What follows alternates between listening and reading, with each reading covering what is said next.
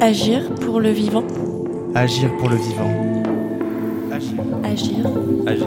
Agir. Agir pour le vivant. Agir pour le vivant.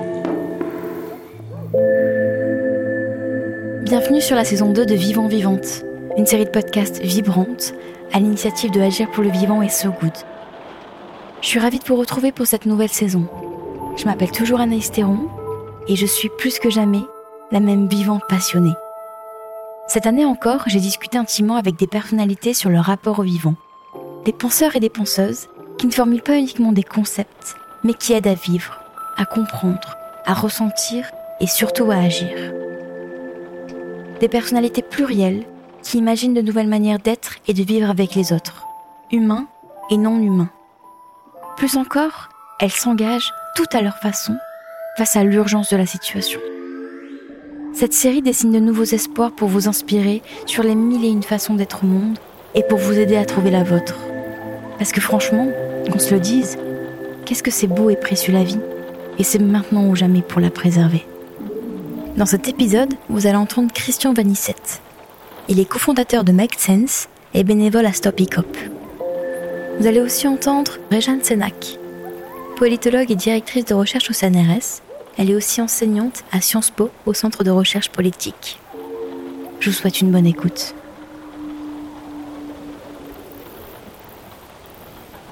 Waouh Le vivant que je suis, je crois que c'est euh, quelqu'un qui est super joyeux et optimiste, qui vit pas trop avec le, le temps et, du vivant en fait, qui va un peu trop vite, un peu trop speed. Et il y a un truc que je trouve qui caractérise le vivant, c'est que les choses prennent du temps, ça, pousse comme les fleurs et tout. Et euh, donc du coup, il y a un petit côté euh, pas très euh, vivant dans ce sens-là. Je pense que je l'ai toujours eu au fond de moi en grandissant à Tahiti. C'est une petite île dans le milieu du Pacifique où en fait, j'ai réalisé bien plus tard que tu es dans la nature tout le temps et c'est une chance. Et du coup, tu pas séparé de la nature, tu es dans la nature et c'est normal. Et en fait, c'est quand partant de mon île et en voyageant ben, partout dans le monde pour euh, le projet, j'ai réalisé qu'en fait, c'était rare d'être dans la nature et qu'en fait, tu devais prendre un temps pour aller dans un parc. et, en fait, j'ai réalisé à ce moment-là, c'était plutôt vers 30 ans, qu'en fait, oui, il y avait euh, une partie de moi où en fait, j'adorais être dans l'océan, dans la mer, dans les trucs, que c'était naturel jusqu'à mes 18 ans, mais qu'après, je me suis rendu compte que en fait, c'est une chance et que c'était rare d'être tout le temps baigné euh, dans la nature et d'être en fait avec la nature tout le temps. C'est un marqueur pour me rendre compte qu'en fait, euh, quand vous regardez sur une carte Tahiti, c'est en plein milieu de l'océan Pacifique, il n'y a rien autour et en fait, le, le vivant dans lequel on baigne, c'est l'océan. C'est l'océan et c'est les montagnes avec la jungle tropicale. Mais la terre, c'est tout petit, parce que tu fais le tour de l'île en 1h30. Euh, du coup, c'est vraiment l'océan en fait. Et quand tu es tout seul dans l'océan bleu au-delà du lagon, et que tu imagines ben, les baleines, les requins, les trucs qu'il y a, c'est quand même ce sentiment d'être minuscule. Et euh, ça, c'est quelque chose qu'en fait, je ressens quand j'y vais tout le temps. Et alors qu'en fait, quand tu voyages, et là j'habite en ce moment à Paris ou j'habite à New York, c'est vraiment en fait l'immensité, tu la ressens pas par la nature, mais par la présence humaine, les gratte-ciel, la ville, la densité et tout. Et en fait, je me, suis, je me rends compte de plus en plus de ce contraste et ça me fait me rendre compte de la chance que j'ai eue à grandir dans un environnement qui est pas séparé de la nature, qui est hyper rare en fait. Et c'est une chance que je réalisais pas avant. Ouais, il faut que je me rappelle dans quoi j'ai grandi en fait, que j'ai un peu, je l'ai un peu oublié. Ça me rappelle de faire attention aux non-humains. Et euh, un truc qui m'a marqué, c'est quand on est allé, euh, on était à Moréa, c'est une île à côté de Tahiti, et qu'il y avait des baleines, et on était dans l'océan, et tu vois les baleines, et là, tu te rends compte de, tu ressens l'immensité de l'océan, de ces choses, et tu dis, ouais, le vivant, c'est beau et tout. Et après, c'est juste de retrouver le même sentiment pour chaque chose, même plus petite qu'une baleine. Et euh, un truc qui me marque énormément en ce moment, c'est les coraux. En fait, c'est un peu comme des fleurs dans l'océan.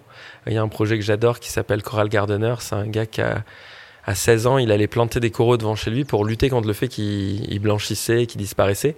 Et c'est un peu intrusif, un gars tout seul, il plante des coraux, alors qu'en fait le problème c'est le changement climatique et tout.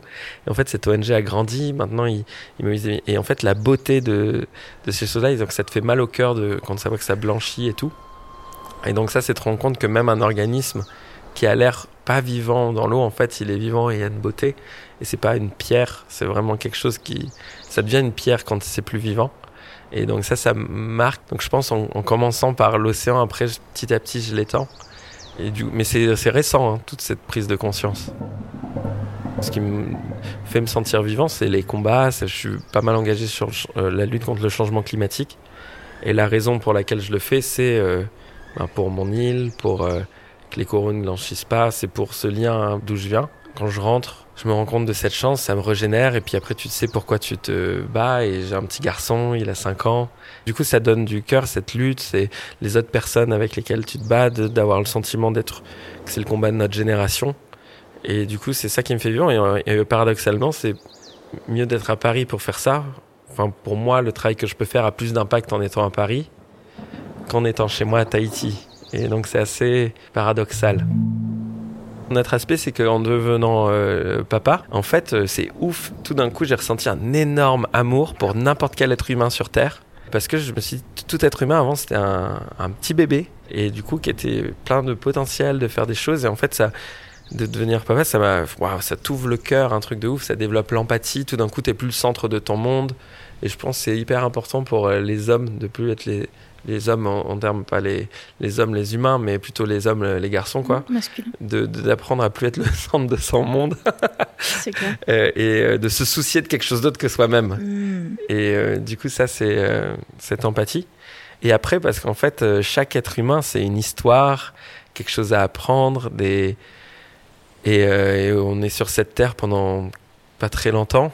Et la seule chose à faire c'est de connaître les autres gens avec qui on est sur la planète. quoi. C'est un peu la même idée que sur l'île à Tahiti, mais à l'échelle du monde. Ouais, ouais, je suis en colère, pas contre des gens. Récemment, avant, j'étais jamais en colère. Et maintenant, je me, suis, je me suis dit, la colère, des fois, c'est cool. Et donc là, c'est des projets sur lesquels je travaille, mais d'être en colère contre les multinationales euh, du pétrole qui, euh, malgré que la science dise il faut plus de nouveaux projets pétroliers, ça veut pas dire plus de pétrole dès demain, ça veut dire on n'a plus besoin d'en préparer pour euh, dans 20 ans. Et en plus, on peut pas, sinon on est au-dessus des accords de Paris et tout. Et du coup, quand on connaît la science, quand on connaît les effets, quand on connaît les gens qui souffrent, quand on voit des vidéos sur app qui te montrent que c'est tel fermier à tel endroit en France, à tel endroit en Ouganda, à tel endroit euh, dans les pays du Sud, et que malgré ça, tu sais et tu prends des décisions où tu sais que ça va faire mal à des gens, ça, ça me met en colère. Et en même temps, cette colère donne de l'énergie pour se battre avec joie. Euh, et du coup, ça, ça me met ouais, de plus en plus en colère, surtout quand je sais que c'est aussi le futur de mon enfant, quoi, qui va vivre sur une planète, et que les principaux responsables, d'après la science, sont les grandes multinationales du pétrole. Donc c'est peut-être les seuls gens envers lesquels je suis très en colère. Make Sense, c'est... On a démarré, c'est on construit des solutions alternatives. Et du coup, c'est euh, monter des entreprises sociales, faire du développement et euh, le fait de s'opposer à quelque chose, donc un peu du militantisme, un peu plus comme on, l'entend, en étant bénévole, en m'engageant dans des, des, mouvements ou des combats sur le climat, c'est hyper nouveau. Et c'est nouveau, c'est juste que j'ai regardé ben, les rapports des scientifiques, et ils disent la première chose à faire, et du coup c'est d'arrêter les mauvaises choses. Du coup je me suis mis et embarqué dans cette aventure, mais c'est tout nouveau. Comme c'est nouveau, il y a un peu l'excitation de, des nouvelles choses que tu apprends. Mais en même temps, je me suis rendu compte que les, les, gens que je rencontre, ils sont super joyeux. Ils ont une joie de vivre qui fait qu'ils adorent euh, ben, faire des actions, mais ensuite faire la fête ensemble. Il y a quand même un sentiment hyper de, de communauté, d'amour pour la vie qui fait que du coup, tu as envie de la défendre. Et l'un va pas sans l'autre. Donc du coup, c'est un peu naturel. Et après que les combats soient durs, que ne sais pas si tu vas gagner ou autre, tu sais que tu le fais avec des gens où, dans le moment présent, vous passez un bon moment, ou même si c'est dur, ben, ça vous rapproche et tout. Tu avances l'un pour l'autre comme une équipe et du coup, tu trouves de la joie dans le, combat avec d'autres. Il y a une écrivaine qui a écrit Je préfère couler en beauté que flotter sans grâce. Ah, Corinne Morel Dareux. C'est incroyable. Elle disait qu'en fait, de trouver de la joie et de la, force et du courage dans la dignité du présent. On ne sait pas si ça va marcher ou pas. De toute façon, c'est la bonne chose à faire maintenant et vaut mieux le faire la bonne chose maintenant qu'avoir des regrets plus tard ou que de, de se regarder dans le miroir et d'avoir des remords. Quand tu es sur une île où il n'y a pas de saison, dans un présent continu en fait. Il n'y a pas de futur, le passé. Chaque jour, quand tu es sur une petite île où il y a la mer, c'est quand même un éternel recommencement. Et du coup, tu dois être content et te satisfaire de ce que tu fais là, au moment présent. Parce que si tu penses au futur, au passé, tout ça, bah tu vas être hyper anxieux, stressé, ou tu vas t'ennuyer parce que tu dis mince, c'est toujours la même chose. C'est là que j'ai réalisé que peut-être c'est ce côté-là d'être dans le, présent et au final, euh, même avec des projets comme Make Sense, on travaille dans l'innovation, on doit inventer des nouvelles choses, on ne sait pas si elles vont marcher ou pas marcher. Et donc moi, je me demande même pas est-ce que ça va marcher ou pas marcher. C'est juste, euh, faut essayer, c'est des probabilités. Plus tu essayes, plus il y a de chances que une des choses que tu essayes marche. Et euh, faut y aller, en même temps, on n'a pas le choix. Et après, il y a des impératifs hyper graves comme j'ai envie que le monde soit meilleur pour mon enfant et j'ai pas envie que mon île parte sous l'eau. Et donc du coup, tu te poses même plus la question et tu agis. Et puis en agissant, tu trouves des idées et puis tu avances. Et, mais après, c'est ma personnalité. Moi, je comprends qu'il y ait d'autres personnes qui ont besoin de faire plus d'introspection, de ça. Moi, c'est juste, euh, je, je, fais et je réfléchis après, quoi. C'est peut-être des choses de l'entrepreneuriat ou du monde des startups, c'est que tu rêves grand et tu démarres tout petit. Et euh, du coup, quand tu fais un prototype ou que tu testes quelque chose de nouveau ou une petite action qui va pas arrêter un pipeline, mais qui et en fait, tu fais ça, mais t'imagines un demain plus grand, où tu as une vision de où ça doit aller plus tard. Et, euh, et du coup, c'est ça qui nourrit le fait de. C'est pas grave, on démarre petit, peut-être ça va grandir. Et en fait, en 10 ans, j'ai vu tellement de projets démarrer tout petit et finir très grand, qu'à la fin, tu te dis. Euh, bah, faut le faire. Et puis dans 10 ans ça va marcher et il faut planter la graine maintenant. Et donc tu réfléchis plus en termes de quelles sont les graines qu'il faut planter. Et du coup comment ça plante bien? En faisant confiance que ça va devenir des choses qui peuvent devenir grandes. Mais ça, c'est à force de l'expérience d'avoir vu ça tellement de fois. Sur le climat et tout, euh, les gens de ma génération, celle d'avant, ils ont foiré. Sinon, la génération de Greta, ils n'auraient pas à faire ce qu'ils font. Du coup, on devrait juste la fermer et, écouter et dire bah, Ok, t'as 20 ans, tu sais mieux que moi, tu veux qu'on fasse quoi euh, Je te suis, on y va parce que moi, ma génération et celle d'avant, ils ont essayé des trucs, ça n'a pas marché. Du coup, euh, on peut pas dire qu'on sait mieux que toi. Du coup, on mm. devrait juste la fermer, faire ce que tu dis. C'est un projet de, pipeline en Ouganda qui fait 1400 km, qui serait un des plus grands oléoducs chauffés au monde et qui fait 34 millions de tonnes de CO2, c'est-à-dire un peu moins de 10% des émissions carbone de la France. Et donc ça, c'est un projet qui est mis en place par une multinationale qui s'appelle Total. Et du coup, depuis la France, ce qui est cool, c'est qu'on peut agir sur Total. Et donc, il y a des, activistes et des, des, mouvements climat dans le monde entier. Tout le monde se mobilise sur l'urgence du moment qui est il faut qu'on empêche ces multinationales fossiles de faire des nouveaux projets. Et donc, du coup, les gens qui se motivent le plus, ce sont les jeunes de 20 ans de la génération de Greta, les mouvements de Fridays for Future. Et donc, moi, ma posture, c'est de me dire, ben, on les soutient, on les aide et euh, on fait ce que, et souvent, c'est des femmes, euh, ce qu'elles pensent qui doit être fait parce que nous, on n'a pas su le faire. Les entreprises, elles évoluent que si elles sont obligées de le faire. Et il y a plusieurs critères qui, en fait, les influencent pour devoir évoluer.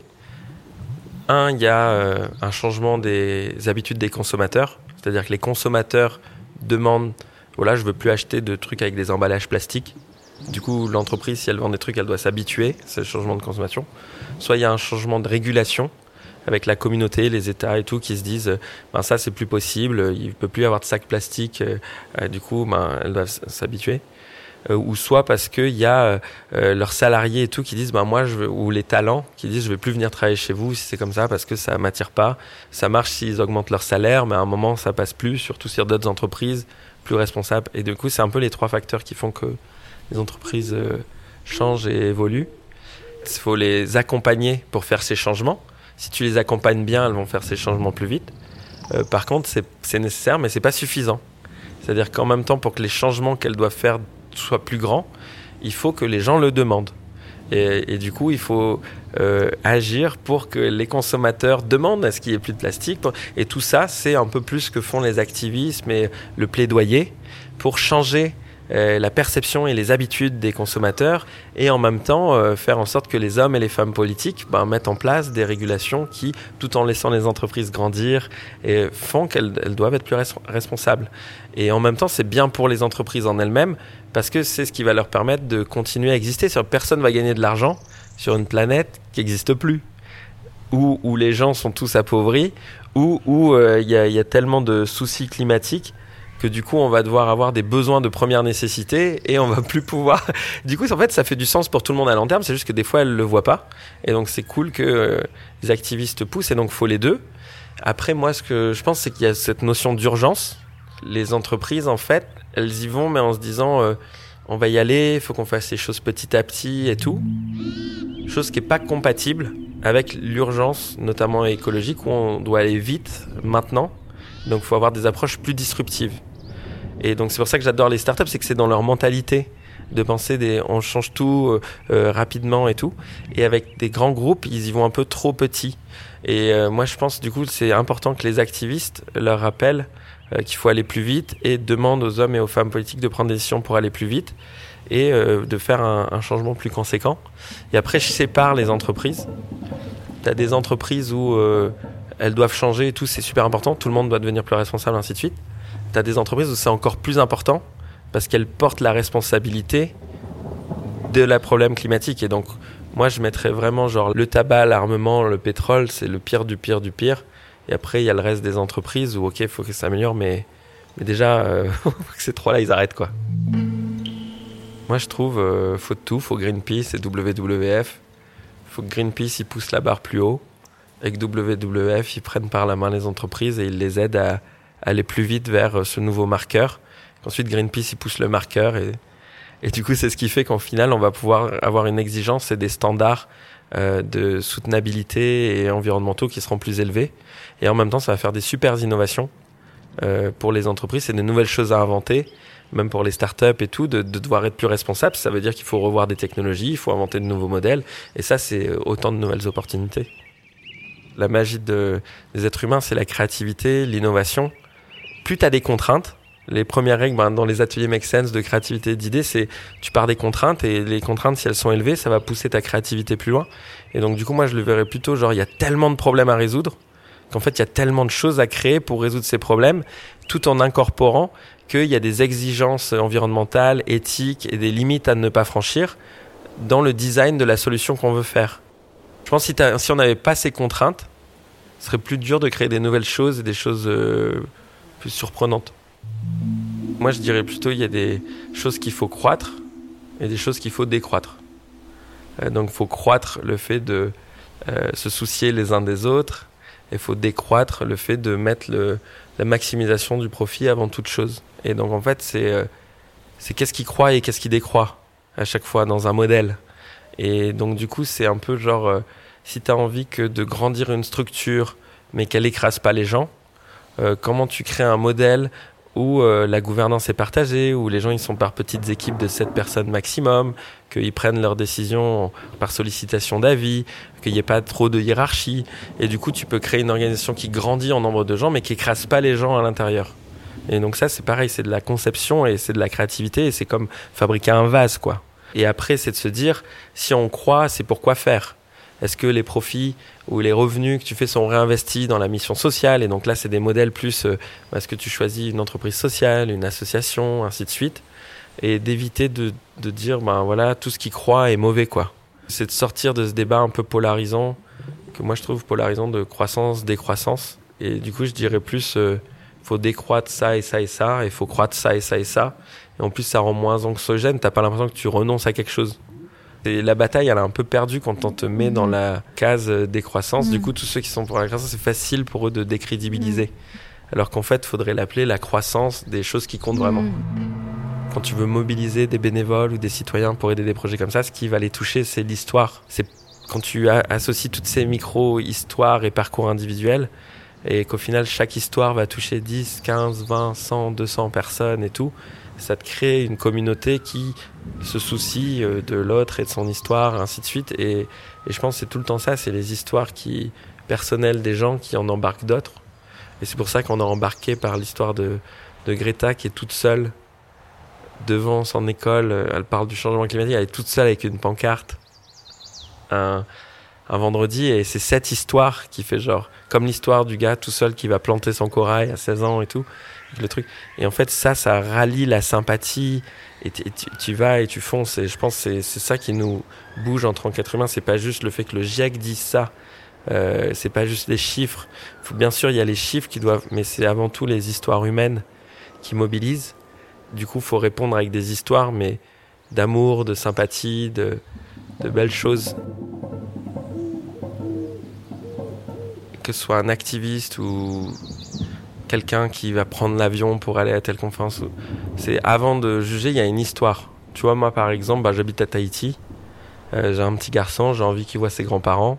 En même temps, j'ai envie de continuer mon, mon travail avec Mexen, j'ai envie de continuer à, à, à, soutenir et où je suis le plus efficace, ben, c'est à Paris contre ces projets pétroliers. Euh, du coup, je ne veux pas juste rester à Tahiti parce que c'est pas de là où je défendrai le mieux mon île. Et en même temps, j'ai envie de pouvoir entrer. Et donc, du coup, tu as quand même ces, euh, ces histoires à prendre en compte de dans les contraintes que tu as et les choses où tu es prêt. Qu'est-ce que tu. Et donc, c'est avant de faire des jugements supératifs et tout, de faire ça. Et en même temps, tu vois, par exemple quand des activistes d'Ouganda viennent en France pour parler aux médias pour arrêter ce pipeline, euh, s'ils venaient pas, on n'arriverait pas à avoir tous ces trucs sur les médias. Euh, 30 millions de Français seraient pas au courant. Et euh, le, le, le, pipeline, c'est 35 millions d'émissions carbone. Donc, entre guillemets, euh, leur billet d'avion, ça va quoi. On va gagner plus de.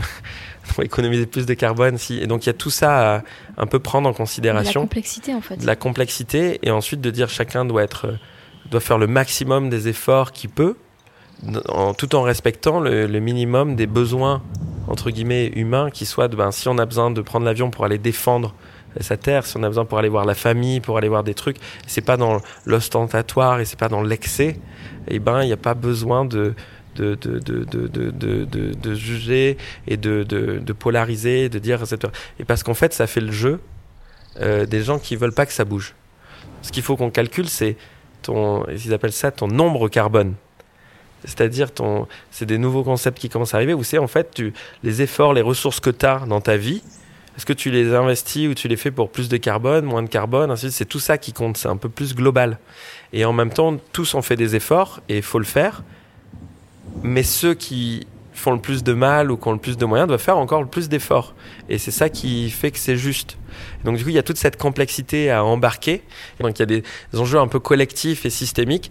Et en même temps, il y a cette utilisation des narratifs de la culpabilisation de l'individu qui sont utilisés par les gens qui veulent pas que ça change. Et donc, faut arriver à comprendre cette, cette complexité, jouer avec. Et je respecte énormément les, les activistes qui ont plein de followers en ligne et tout, et qui, du coup, quand même, se sacrifient, tu vois, parce que des fois, euh, ils feraient énormément d'impact en prenant un avion, en allant à cette conférence, en défendant ce sujet mais qu'ils le font pas, qui vont prendre des heures et des heures de train beaucoup plus cher et tout parce qu'ils veulent montrer l'exemple et ça c'est super beau, tu vois. Et donc il y a cette responsabilité aussi quand tu as beaucoup de gens qui te suivent, peut-être de, faire ça et tout, mais qu'après dans la vie des gens, il y a tellement d'histoires particulières de comprendre euh, les points de vue de, de chacun. Et tu vois par exemple un truc intéressant, c'est quand tu prends l'exemple de Tahiti, euh, on est une île, on vit du tourisme, on va souffrir du changement climatique avec les îles qui débarquent sous l'eau, on compte que dalle dans les émissions si tout le monde arrête de venir à Tahiti pour le tourisme, il n'y a plus d'emplois, euh, tout va partir dans la pauvreté. Et du coup, c'est un peu la double peine, quoi. Il y a tout ça à prendre en compte et ça fait partie de cette exigence de justice climatique. Sur les, les liens euh, interculturels, euh, c'est quelque chose qui me fait un peu peur. Il faut créer les liens, le vivant et, et, tout, mais même entre humains de les différentes humains. cultures, de comment tu, tu, continues à créer des liens comme ça, par exemple J'entendais pas mal d'activistes du climat qui étaient là à la conférence qui disaient avant il y avait plus ce sentiment de solidarité internationale. Où ton combat euh, au sud et mon combat et tout et maintenant les gens se c'est très bien ils se vont sur des luttes locales dans leur pays mais des fois on oublie qu'en fait on est solidaire. Et par exemple sur ce pipeline en Ouganda c'est un dictateur là-bas ils peuvent pas faire des choses c'est une entreprise non c'est démocratie ma main parfaite on a des outils par solidarité pour La eux responsabilité. et responsabilité et les espaces qu'on a et les privilèges qu'on a ici, on doit se battre. Et ça, c'est quelque chose de d'avoir conscience que on, tu vois, genre leur, et, en plus avec le carbone, c'est vrai, c'est ça va en global, mais du coup, il y a un peu ce côté de, faut absolument garder cette connexion dans les les luttes et les cultures. Et après, c'est la même chose avec la, la nature et les êtres non humains, non humains mais vivants. C'est, euh, bah, en fait, c'est la, la, comment tu crées cette compassion même quand t'es pas dedans. Parce qu'en fait, quand t'es dans la forêt, que t'es là, que tu sens l'appui sur ton visage et tout, c'est facile de, de vouloir protéger ça. Par contre, quand tu la vois pas et tout, c'est facile d'oublier, c'est pas grave si ça. Et du coup, c'est comment tu crées cette compassion, même à distance. Et du coup, qu'à chaque fois que tu fais quelque chose pour la nature ou quelque chose qui pour ton île pour quelque chose comme ça en fait c'est pas juste tu le dis mais en même temps que tu le dis tu le ressens parce que tu vois les images tu te souviens des odeurs Et en fait, c'est de, toute cette mémoire emmagasinée, des moments ou des connexions, mais comme avec d'autres êtres humains, ce qui fait qu'ils nous, nous rapprochent, c'est en fait, tu te souviens et de la mémoire des, choses que vous avez vécues ensemble, et du coup, c'est ça qui crée le lien, quoi. Et donc, je pense que c'est la même chose avec le, le, non-humain. Donc, du coup, c'est une question pour moi qui est un peu la, grande question de notre génération, c'est comment on, on, on, se bat pour la démocratie et le climat. Et, et quand tu lis les deux, ça incorpore forcément ben, le vivant. Et donc c'est de jamais délier les, les, deux combats. Ça devient une, euh, une hygiène quotidienne. C'est genre, c'est euh, juste une manière d'être au monde et, et, tu te lèves et tu, tu, tu, le vis et ça va marcher, ça va pas marcher. Euh, c'est juste, c'est la bonne chose à faire maintenant pour que tu puisses te regarder dans le miroir et, et tout sera pas parfait, tout sera pas pur faut un minimum de règles éthiques et de lignes à pas franchir, et, mais en même temps d'être conscient de pourquoi tu le fais et, et juste de se dire euh, que le futur il n'est pas encore écrit et euh, c'est pas nécessairement euh, les scénarios les pires qui vont arriver. Il y a plein de choses. Qui avait pu prévoir qu'on allait avoir le, un truc comme le Covid, qu'un vaccin allait pouvoir être imaginé en un an au lieu des 10 ans nécessaires. Qu'en 1960, ils ont pu aller sur la Lune. Il y a plein de choses qui sont quand même belles dans l'humanité où il y a, il y, a des, il y a un peu cette, la randomness, je sais pas comment le dire, mais le, des choses imprévisibles et dès qu'on fait du imprévu. Et donc ça, c'est un peu l'aléatoire mmh. qu'il y a dans la vie qui est, qui est super beau. Et du coup, c'est si ça qui permet de te raccrocher à un, à un espoir. Et après, il y a quand même un impératif d'urgence où en mode on a trois ans pour commencer à faire décliner les émissions carbone c'est 940 et quelques jours. Moi, j'ai envie de me dire que tout ce que je fais pendant les trois prochaines années, c'est tourner vers ça. Comme ça, euh, que ça marche ou que ça marche pas, j'aurai aucun regret dans quatre ans. Et je veux pouvoir dire à mon petit garçon que dans le temps où on pouvait faire le maximum d'impact pour empêcher ça, moi j'ai tout donné et mes potes ils ont tout donné, on a tous tout donné. Et trois ans c'est tellement court que c'est, tu vois, si les gens ils doivent être activistes pendant trois ans, tout donner maintenant, allez, on y va tous. Et après, vous vous reposerez la quatrième année, quoi. Tu vois, mais c'est juste trois ans, c'est que dalle. Donc, euh, c'est pas beaucoup de temps pour changer les choses et en même temps, c'est pas beaucoup de temps où faut signer pour s'engager. Du coup, euh, allons-y, donnons tout et on n'aura aucun regret. Et que ça marche ou que ça marche pas, on, sera fait des nouveaux potes, on aura essayé. Et en même temps, du coup, c'est ça qui va créer cet aléatoire qui fait qu'il y a des choses magiques qui vont se, se créer auxquelles on n'aura pas pensé et qui vont faire qu'au final, euh, on va y arriver, quoi.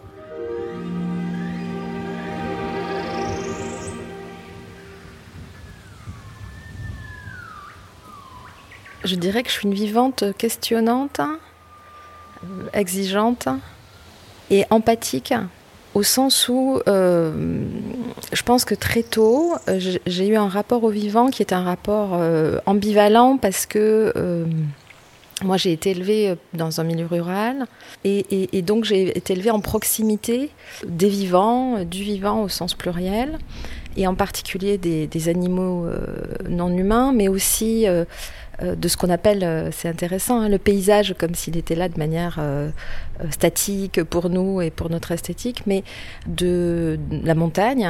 Et donc ça m'a amené à voir à la fois euh, cette beauté un peu incompréhensible qui nous dépasse, donc à rendre aussi humble en face de cette présence, de cette réalité, mais aussi euh, donc à voir la manière dont les, animaux humains, les humains, les vivants humains, se mettent en surplomb, en, en accaparement, euh, en destruction, euh, sans même s'en rendre compte.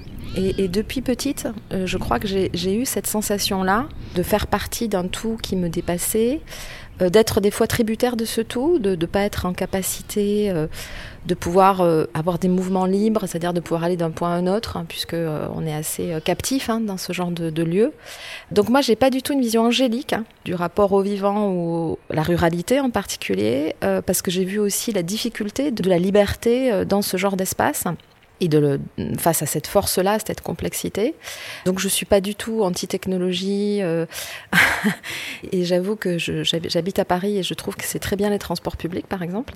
Donc j'ai à, la fois pas du tout une vision angélique ou esthétique puisque j'ai pratiqué ce rapport-là à la complexité des vivants qui nous dépassent et en même temps je suis très rapidement posé la question euh, de au nom de quoi on se mettait en surplomb, au nom de quoi on tuait, euh, on élevait, on tuait les animaux non humains.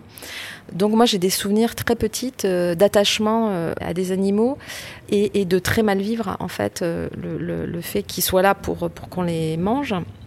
Donc je suis devenue végétarienne absolument pas par écologie ou par rapport à la santé, mais vraiment par impression que c'était insensé de les manger voilà, donc je pense que mon rapport au vivant, il est un rapport à la fois, euh, c'est là où je disais empathique, euh, parce que j'ai perçu rapidement que les frontières qu'on mettait étaient des frontières euh, politiques, des frontières fictionnelles, mais en même temps, je, je voilà, pas du tout le fantasme du retour à la terre.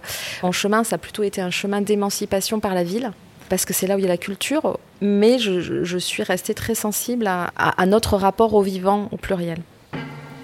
Je pense qu'on a peut-être moins euh, la sensation que j'ai moi, qui est une sensation ambivalente. C'est-à-dire, je pense qu'il est plus facile d'idéaliser la ruralité ou les espaces un peu vides, vides de, la création et souvent de la destruction de l'homme. On a tendance à les, idéaliser, le mythe un peu de euh, euh, l'île sauvage.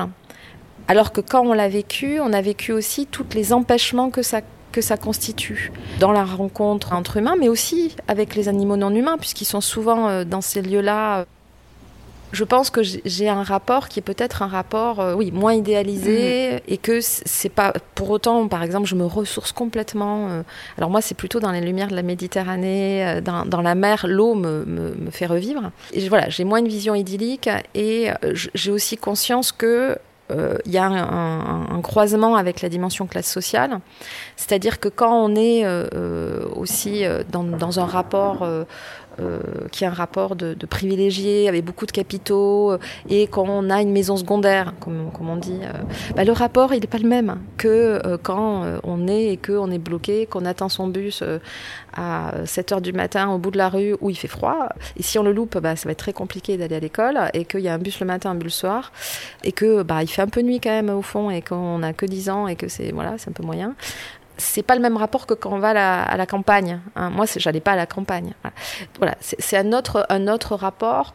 Moi, je suis pas dans un récit du rapport à la terre. Je, je, l'idéalise pas, et pour autant, j'ai des, sans doute des sensations qui font que je comprends et j'ai vécu ce que c'est que le ressourcement. Je me mettais sous le, sous le chêne derrière pour lire. Euh, j'adorais me balader dans la montagne. Enfin voilà. Donc il y, y, a des choses comme ça où, bien sûr, ça, je l'ai vécu.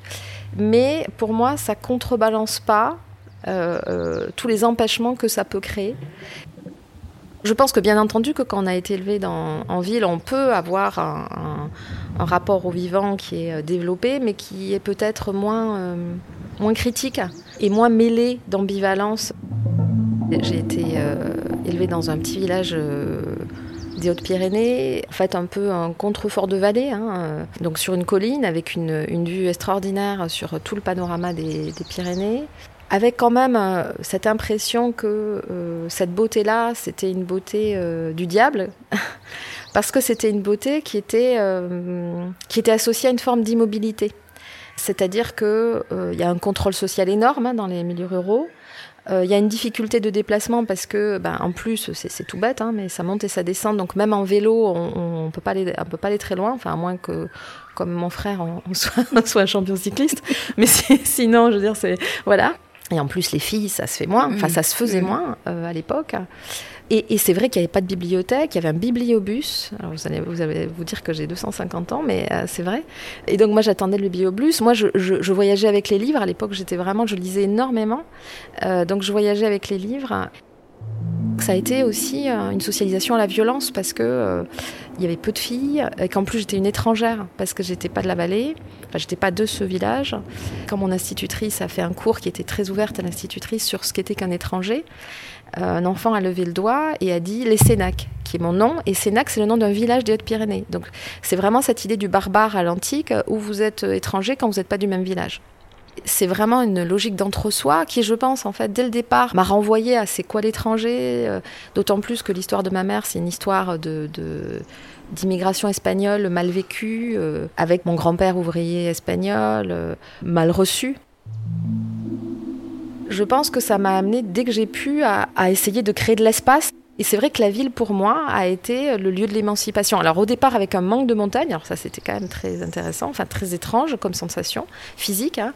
et, puis une, sensation quand même de décalage social, hein, parce que je suis arrivée à Bordeaux en prépa, euh, je me sentais complètement décalée, complètement stigmatisée. Euh.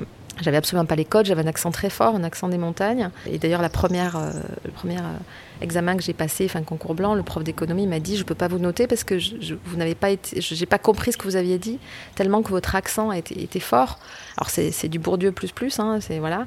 Donc ça a été une violence symbolique d'emblée. Euh, voilà. Donc moi sur tout ce qui est aussi construction de la conformité, voilà, je, je, suis très sensible à ça j'ai la chance d'avoir fait un parcours qui est un parcours, quand j'y réfléchis, on dit souvent, euh, je l'ai fait parce que euh, euh, je, ne savais pas que c'était impossible. Moi, je l'ai fait, je ne savais pas que c'était possible. J'oublie pas que ce parcours-là, c'est un parcours accidentel, on peut dire, mais qui m'épanouit, hein, mais, qui m'amène en effet à avoir un, rapport au vivant qui est un rapport alors, antispéciste au sens où, même si je suis pas complètement cohérente parce que je suis végétarienne, mais je suis pas végane, enfin j'ai essayé, ça a été compliqué. Euh, donc là, mon rapport au vivant, il a été euh, euh, très tôt de conscience de, voilà, de l'illégitimité de la hiérarchisation entre les, les animaux humains et les animaux non humains, et en tout cas du fait de ne pas reconnaître hein, leur, leur, souffrance, leur intérêt. et je vous racontais une, une, anecdote qui est pour moi qui je pense est charnière, c'est que mes grands-parents, que j'adorais, qui ont joué un rôle fondamental dans ma vie, euh, élevaient des, avaient des lapins et euh, j'étais très attachée à, un lapin qui pour moi était un compagnon en fait. Euh, vous allez rire, il s'appelait Pompon. Et donc je, j'allais tous les jours avec lui, enfin voilà. Et, et, un jour on mange. Et puis après, je, vais voir Pompon, comme tout, comme tout le temps. Et il n'était plus là. Et donc j'ai compris que j'allais manger Pompon. Et donc ça a été d'une violence inouïe. Je me suis dit, oh une violence inouïe parce que je m'en suis voulu, et d'une violence inouïe parce que j'en ai voulu à mes grands-parents qui étaient les, êtres humains que j'aimais le plus. Et je me suis dit, mais ils sont capables de faire ça à Pompon et de me faire ça à moi. Et donc ça m'a amené à voir euh, notre organisation euh, humaine autour du vivant avec une suspicion fondamentale. Et, et voilà, j'avais 8 ans. Donc, je, suis devenue végétarienne dans un milieu où on, fait, son foie mm. gras et machin. Mm. Donc, je. et, c'est vrai qu'aujourd'hui, vivre en ville, pour moi, c'est. Euh, euh, pouvoir me déplacer, pouvoir euh, être sollicité de partout, pouvoir voilà donc ça, c'est cette liberté là. Moi je l'associe à la liberté. mais je, je, suis maintenant passée un peu de l'autre côté, c'est-à-dire j'ai la chance de pouvoir venir dans des espaces plus euh, euh, moins urbains, moins urbanisés, avec des logiques en fait, mais c'est des logiques très anthropocentrées. Voilà, pour me ressourcer, pour me reposer. Donc on est toujours euh, voilà, et, avec quelque chose qui n'est où je subis rien mon parcours, qui est un parcours euh, qui, croise euh, quand même rapport à, la ruralité, classe sociale, parce que je pense que c'est fondamental, et puis aussi genre, parce que je pense que le fait que j'ai été une fille a quand même aussi engendré le fait que mon rapport à la mobilité était différent, mon rapport au contrôle social. Donc voilà, je pense que ça m'a éveillé à tout ça, et puis euh, du, racisme très fort aussi.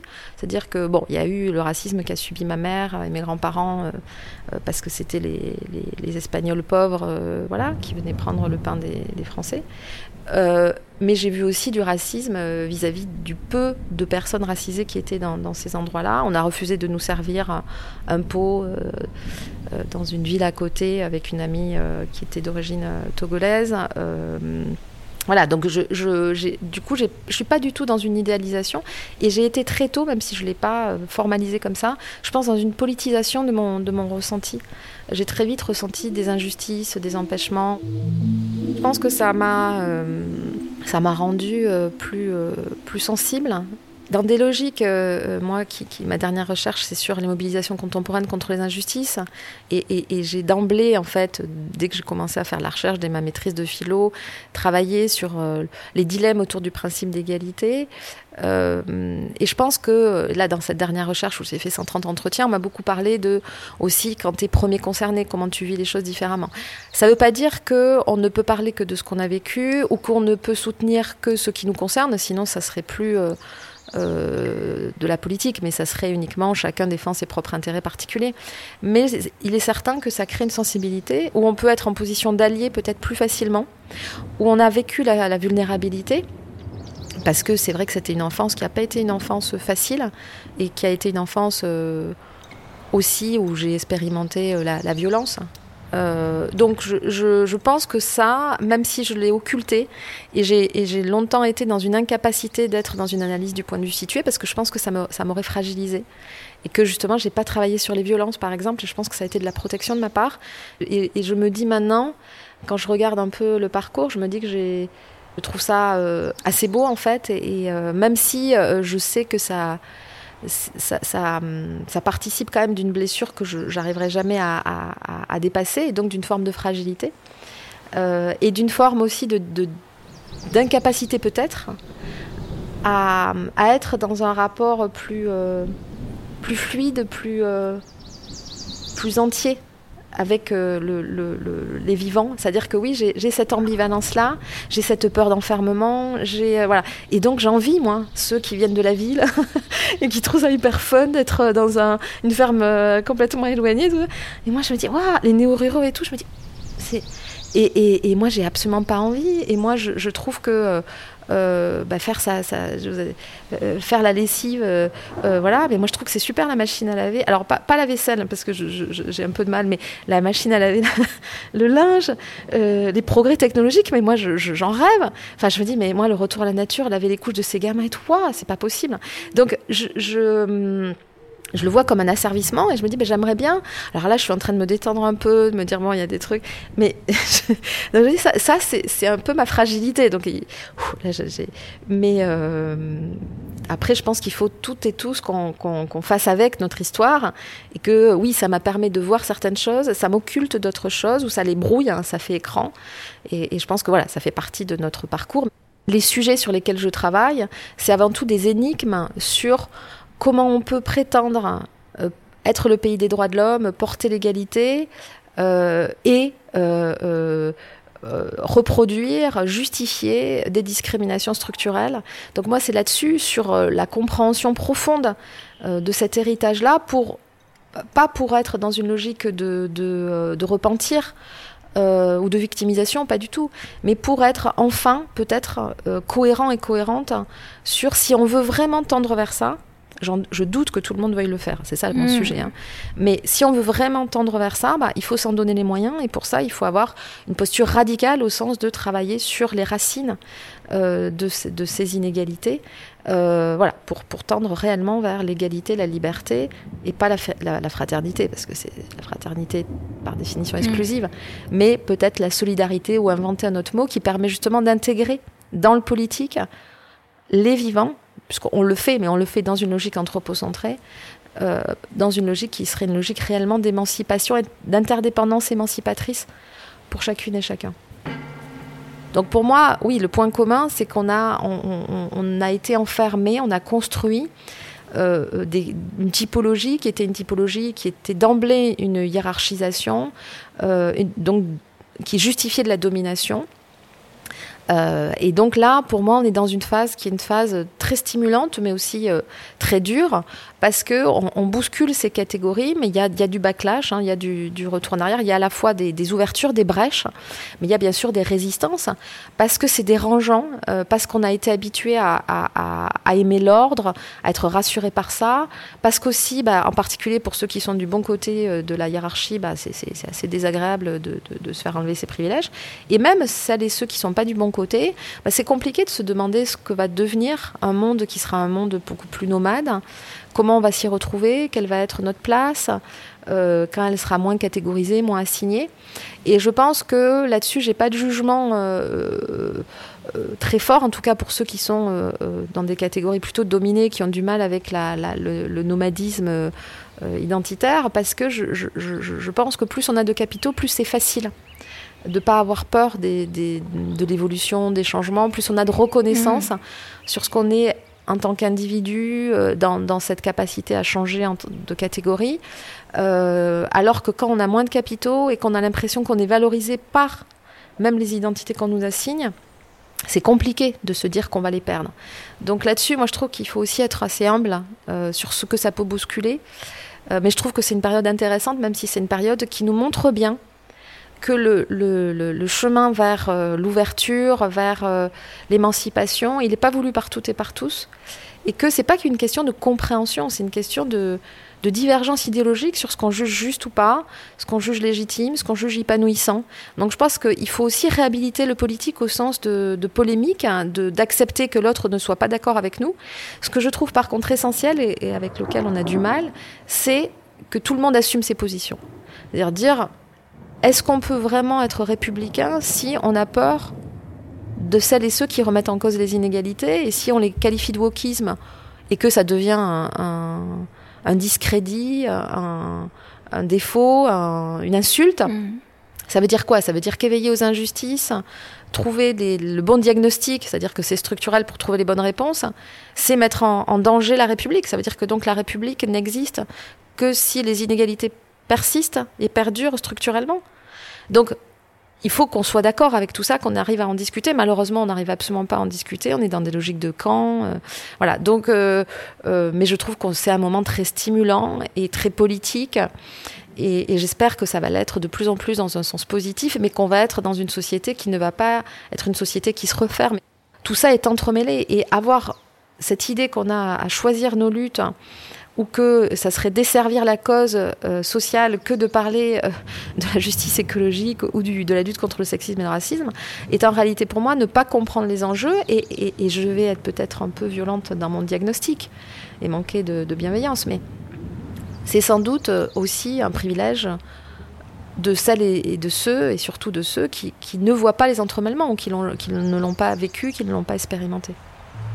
Même si, euh, en fonction de nos parcours, on n'a bien sûr pas vécu toutes les dominations, qu'il y en a certains qui sont plus privilégiés que d'autres, euh, on peut tout à fait, même si on est dans des parcours de privilégiés, avoir une prise de conscience, prendre des tranchées euh, par rapport à ce qu'on considère comme juste, et être dans des logiques d'alliés. Et pour ça, il ne faut pas non plus être dans un, discrédit ou une, stigmatisation de celles et ceux qui ont pas eu le, les parcours euh, et, sincèrement moi je préférais que personne n'ait eu des parcours de violence de discrimination. Donc tant mieux hein, s'il y a eu des, des personnes qui n'ont pas eu ces parcours là et on va pas leur en vouloir parce qu'ils ont eu la chance qui devrait être normale de ne pas subir des violences enfin des discriminations.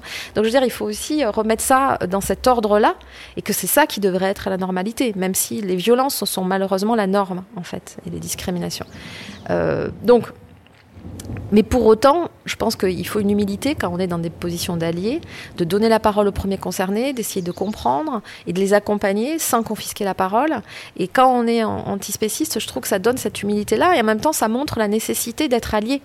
Euh, en tout cas, si on veut faire entendre dans un cadrage humain les intérêts euh, de ceux qui parlent, hein, mais qui ne parlent pas la, la même langue. Donc, moi, je pense que cet horizon de, se situer pas dans une concurrence des luttes euh, ou des, histoires euh, ou dans le fait de, euh, d'en vouloir à celles et ceux qui n'ont pas vécu des histoires de, violence ou des histoires de discrimination, mais de dire voilà, est-ce que l'horizon comment on le partage, le diagnostic, qui est un diagnostic difficile, hein, et donc être lucide ensemble et d'avoir un chemin qui est un chemin qui n'est pas exactement le même, mais où on veut aller euh, euh, vers le même endroit. Et là-dessus, on, me dit beaucoup, il ne peut pas y avoir de convergence des luttes parce que ça serait dire que on est d'accord sur tout, qu'on n'est pas dans un mouvement. Il peut y avoir, mais il peut y avoir des confluences, des synergies. Et, et Trotsky, quand il parle de front commun, c'est ça, c'est marcher séparément, mais frapper ensemble. Alors frapper, ça peut paraître là, donc on peut dire euh, marcher séparément au sens où on vient pas du même parcours, mais on peut quand même marcher à côté, ou en tout cas se rejoindre à un moment donné. Enfin voilà, ce que font beaucoup les mobilisations d'ailleurs. Ils font des moments communs, hein, des alliances. Et frapper ensemble, alors cette idée qu'on a un ennemi commun, hein, qui est euh, la marchandisation, le capitalisme, le, néolibéralisme, euh, qui est à la fois sexiste, raciste et écocidaire. Donc, alors Est-ce que ça suffit de frapper sur l'ennemi commun? Non, en fait. Euh, parce qu'on participe aussi de cet ennemi commun. Nous aussi, on est dans une société de consommation. Enfin, c'est compliqué, hein. même si bien sûr, on n'est pas tous responsables au même niveau. En particulier, on le voit bien euh, en termes de, écologiques, hein, bien, sûr. Alors moi, par contre, couper des fleurs, j'ai toujours trouvé ça insensé on coupe la, vie et on regarde des cadavres se décomposer. Ah, c'est comme passer à côté des boucheries. Enfin, c'est, Donc, ce chemin-là, pour certains, ça va être un, renoncement. Pour moi, ça l'est absolument pas. Je n'ai pas du tout à faire d'efforts, en tout cas là-dessus. Ben, j'ai à faire des efforts sur d'autres choses. Notre difficulté à, penser le monde en dehors de l'humain ou pas en lien avec l'humain. Euh, et donc c'est là où on est dans une période où la prise de conscience de notre euh, de notre action néfaste, voire morbide, sur euh, euh, la destruction euh, du vivant et donc de nous-mêmes, hein, je veux dire un truc complètement dingue, elle, est très forte, en particulier suite à la pandémie. L'interdépendance du vivant, la dimension artificielle est complètement vaine des frontières, que ce soit les frontières nationales, les frontières entre catégories de vivants. Euh, voilà, on se transmet les maladies, euh, euh, voilà, donc, donc on, se transmet la mort. Voilà, donc ça c'est intéressant de voir qu'on a attrapé l'interdépendance, on l'a compris dans nos corps à travers la mort, à travers la maladie, et pas à travers le positif. donc c'est quelque chose d'assez, je sais pas, ça donne le vertige hein, sur notre incapacité de, voir et de porter le beau quand même sur beaucoup de choses on est dans quelque chose qui est, euh, comment arriver à penser les vivants, le vivant. Donc d'ailleurs, on, utilise plutôt le pluriel et, ne pas être celles et ceux qui ont ce pouvoir exorbitant de se mettre en, haut de la pyramide des catégories et de déterminer les autres par rapport à, eux, à nous. Euh, et c'est un pouvoir exorbitant qu'on a. Et, c'est vrai que, comment est-ce qu'on peut arriver à se décentrer euh, dans, la, la, manière dont on le dit, dans la manière dont on le pense, dont on le vit, dont on se structure. Ah, c'est abyssal ce qu'on a à déconstruire. Euh, comment on peut faire la place euh, euh, aux, vivants en dehors de nos propres intérêts? Comment est-ce que dans notre rapport aux villes, notre rapport justement à la ruralité, on, on va prendre en compte les intérêts des autres vivants et leur émancipation, même si c'est à notre défaveur. On va trouver cet équilibre-là euh, sans, toujours arbitrer à notre avantage. Et moi, je trouve qu'à la fois, on peut se dire ah, comment on va y arriver, et en même temps, c'est magnifique de se dire qu'on va être obligé euh, de, redevenir humble, d'arriver à, voilà, à, à, voilà, à, défaire un jeu qui était un jeu complètement pipé à notre avantage. Mon parcours, et, et là, ma dernière recherche m'a fait un bien fou, c'est qu'en fait, cette recherche d'ordre, elle, n'arrive pas à tendre vers le juste si elle n'accepte pas une part de désordre, une part, une part, de, mouvement, de spontanéité, de suspens, de sauvage, qui amène justement à, donner la parole toujours à l'autre. Euh, à ceux qu'on comprend pas, à ceux qu'on n'arrive pas à faire, voilà, et que la démocratie, bah, elle a de la place. En fait, elle existe.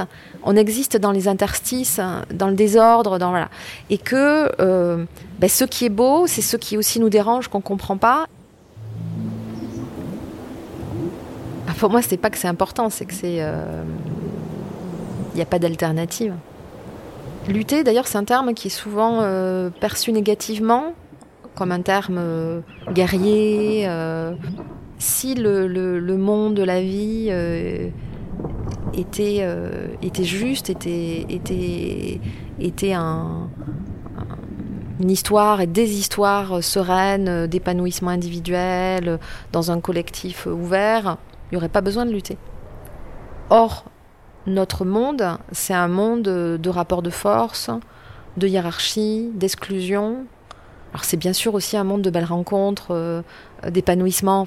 Pour moi, tout est politique au sens où euh, tout, tout, a du sens idéologiquement, mais et aussi rapport de, pouvoir, de hiérarchie. Et c'est ce qui fait à la fois la beauté et la dureté du monde. Et, et pour moi, la nécessité de lutter, c'est une nécessité d'être acteur et actrice. C'est-à-dire que si on ne lutte plus, on subit. On subit cet ordre-là. Alors si on le juge juste, on n'a plus besoin de lutter. Mais si on le juge injuste, pour les autres ou pour soi, pour les autres et pour soi, on n'a pas d'autre choix que de participer des luttes. Euh, ça, c'est important de se dire aussi que euh, dans les luttes, il n'y a, pas d'angélisme à avoir. On euh, on n'est pas tous d'accord. ils sont pas tous d'accord. Il y a, voilà, il y a des divergences aussi, et que ça, il faut le prendre en considération.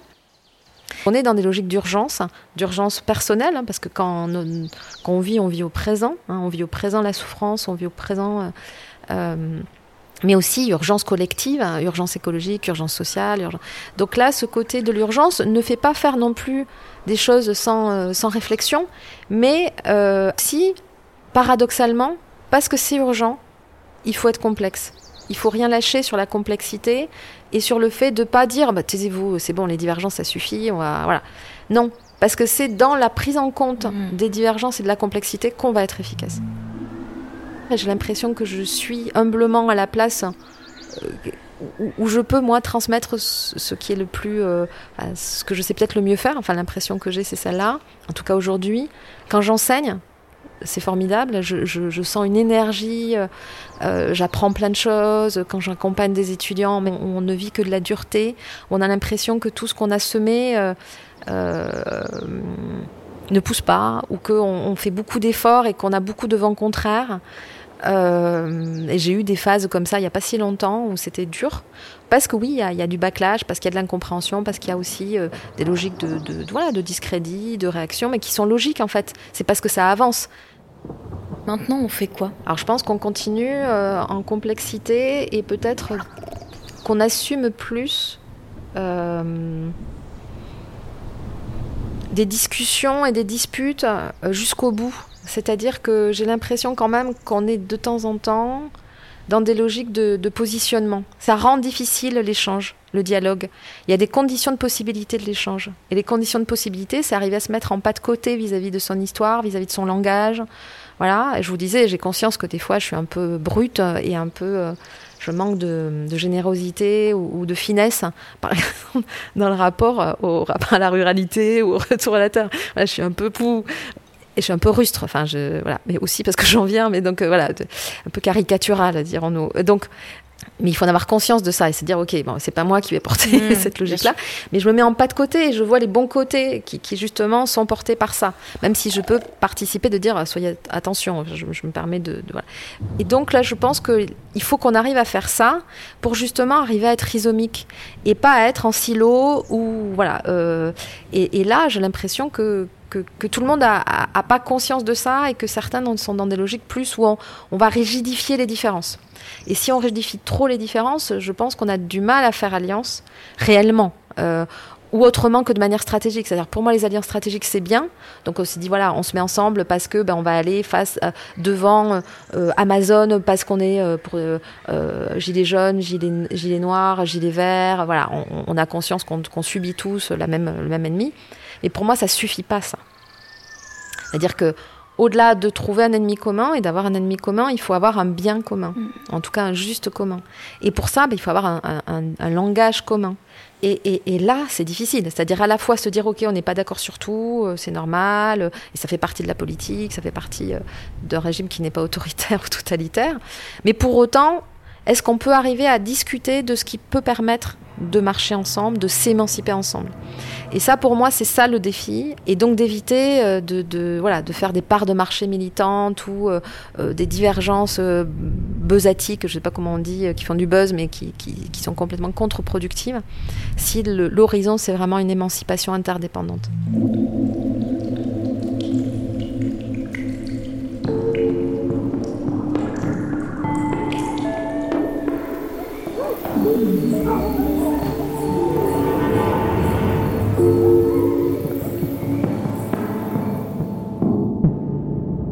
Agir pour le vivant.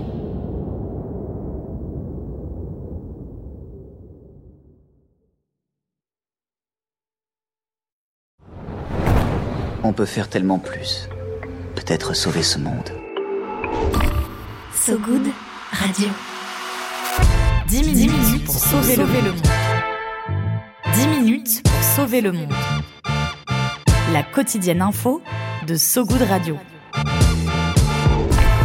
Salut, je m'appelle Diane Poitot. Et moi, c'est Romain Salas. Accordez-nous 10 minutes et on vous donne de quoi sauver le monde. La quotidienne info de So Good Radio qui vous veut du bien. Un tour du monde de l'actualité. De Kuala Lumpur à Saint-Étienne jusqu'à l'Antarctique. Des tortues étoilées enfin protégées aux résidences d'artistes en hôpital psychiatrique. En passant par la défense des personnes transgenres au Minnesota. Bref, on parle de tout. Des infos les plus positives du jour, de celles et ceux qui essaient de rendre notre monde un peu moins pire. Ça s'appelle 10 minutes pour sauver le monde. Retrouvez-nous sur toutes vos plateformes d'écoute préférées. Vous allez voir, ça met la pêche. La super pêche.